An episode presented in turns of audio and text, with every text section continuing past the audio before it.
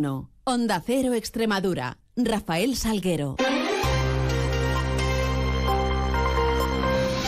Muy buenos días, son las 7 y 20 de la mañana. Tenemos 10 minutos por delante para contar noticias de Extremadura en este miércoles 8 de noviembre, en donde comenzará a amanecer en la región a partir de las 7 y 58 minutos. Se ocultará el sol sobre las 6 y 19 de esta tarde-noche.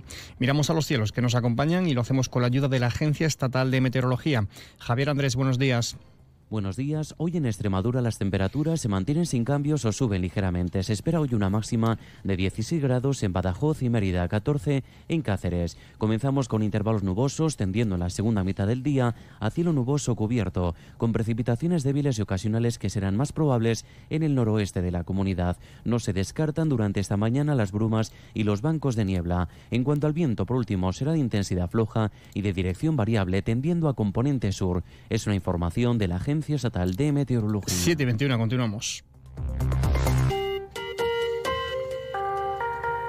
La presidenta de la Junta de Extremadura, María Guardiola, compareció ayer para dar a conocer una declaración institucional en contra de los acuerdos alcanzados por el PSOE y de la amnistía que ha sido eh, y que una declaración que era aprobada en el Consejo de Gobierno de la Junta ayer. La presidenta apareció en comparecencia, además arropada por sus diez consejeros y consejeras. Guardiola exige igualdad, solidaridad y decencia y que no nos comamos la sobra del banquete, sino que nos sentemos en la misma mesa apuntada. El Gobierno en funciones lo que pretende es que nos comamos las sobras del banquete que se acaban de dar con el independentismo catalán. Y este gobierno, Extremadura, lo que pide es sentarse a cenar en la misma mesa. Eso es lo que pedimos. También contundente la presidenta diciendo que quien está a favor de los nacionalistas está en contra de Extremadura. Que estar a favor de los privilegios a los nacionalistas es estar en contra de la prosperidad de Extremadura. La amnistía, la autodeterminación, la condonación de la deuda son inaceptables e injustificables para una región como la nuestra. La presidenta dice que utilizará todos los medios a su mano para reivindicar no solo la condonación que, no que nos corresponde del Fondo de Liquidez Financiera, sino también la deuda histórica que se tiene con la región, pero donde debe hacerse es en el Consejo de Política Fiscal y Financiera. Extremadura, por supuesto, que va a exigir no solo la deuda, no solo la deuda con el FLA, no solo la deuda financiera.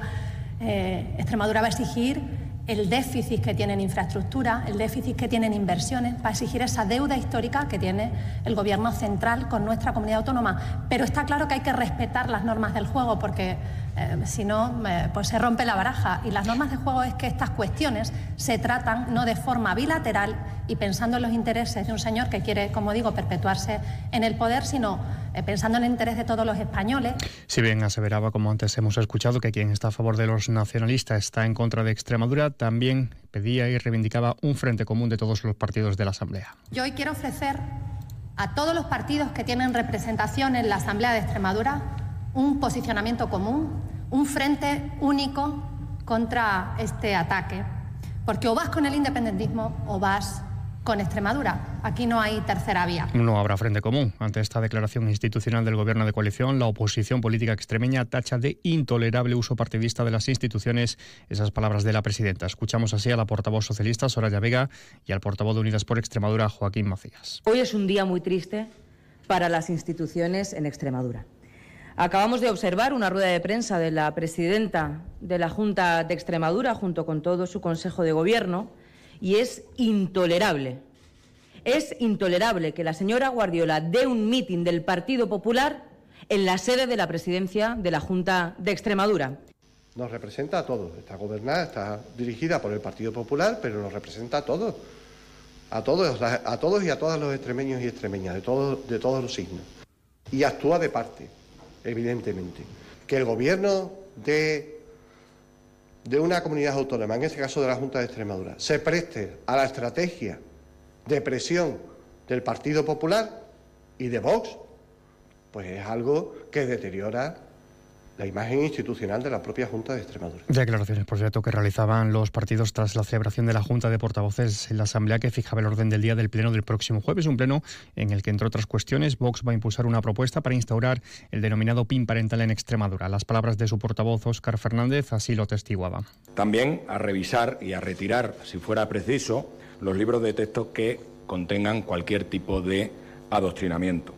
Asimismo, garantizar el conocimiento previo y, por supuesto, la aceptación de los padres de los contenidos afectivos sexuales o ideológicos que pudieran recibir sus hijos en las aulas. Y mientras sobre violencia machista, les informamos de que el Ministerio del Interior ha contabilizado 2.215 casos de violencia de género con seguimiento policial en, en, Extremadura. Es un aumento del 25% respecto a los datos del pasado año. En la región hay 643 casos con nivel de riesgo no apreciado, 1.100 en nivel bajo, 27 tienen nivel alto o, o, extremo. Si se compara con los eh, datos eh, de hace un año, había eh, 446 casos menos a esas alturas de año. Supone un incremento como decimos, del 25%. También aumenta la gravedad de los mismos, ya que entonces había 11 de riesgo alto por los 27 actuales y ningún extremo por uno que contempla este último informe.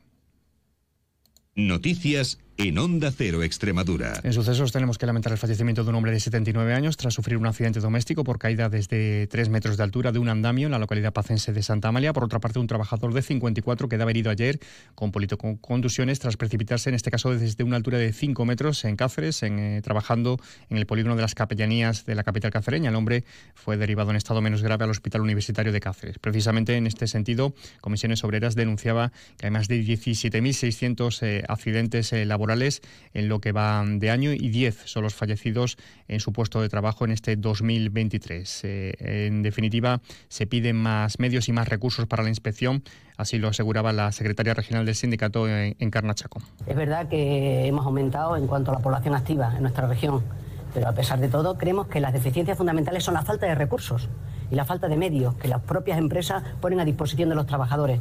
Tienen obligación de la formación, la sensibilización, de poner medios materiales.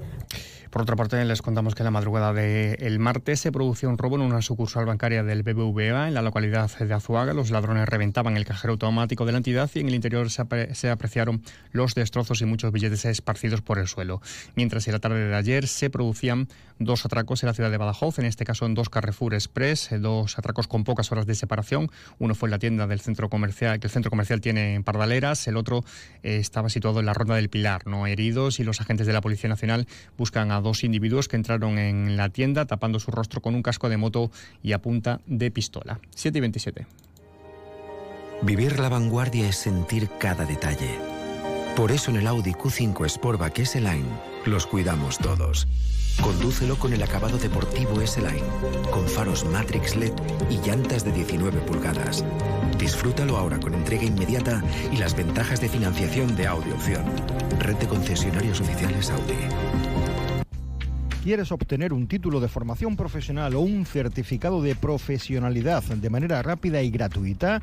En CREEX te ayudamos a conseguirlo. Si tienes experiencia laboral, ponte en contacto con nosotros en el 924 28 61 61 o en el correo acreditaciones@creex.es. Dale una oportunidad a tu talento con Creex, campaña financiada por la Unión Europea Next Generation, Plan de Recuperación, Ministerio de Educación y Formación Profesional, Gobierno de España.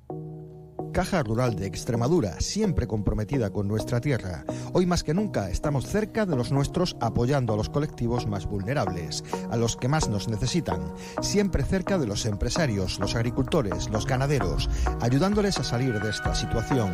Caja Rural de Extremadura, la caja de todos los extremeños. Caja Rural de Extremadura, la caja comprometida con la región les ofrece la noticia económica del día. El jamón ibérico de bellota de Sierra Extremeña, comercializado bajo la marca ibérico del Brillante, y el cava buche de Bodegas Occidente, Bru Rosado, se hacían ayer con los premios galardones de los eh, vigésimo cuarto premios Espiga Jamón de denominación de origen de esa de Extremadura y los octavos premios Espiga Cava de Extremadura, respectivamente, otorgados en un acto ayer en Badajoz por Caja Rural. En previsiones, hoy en Trujillo se celebra encuentro de agentes senior de consumo. En Broza se inicia el Congreso Internacional del Quinto Centenario del Procense. Se presenta en Cáceres también el séptimo Congreso Extremeño de Personas con Cáncer y Familiares, así como el calendario solidario 2024 de la Asociación para la Donación de la Médula Ósea de Extremadura. Por último, en Badajoz se presentarán las actividades de la segunda semana del ajedrez. Todo ello mucho más lo vamos a contar a las 13 minutos en boletos. Un avance de noticias mediodía, 2 menos 10, tiempo de información regional con Juan Carlos González. Llegamos ahora a las 7 y media, cita con la información más cercana a la local, boletos 754, 8 y 20, toda la información de su ciudad.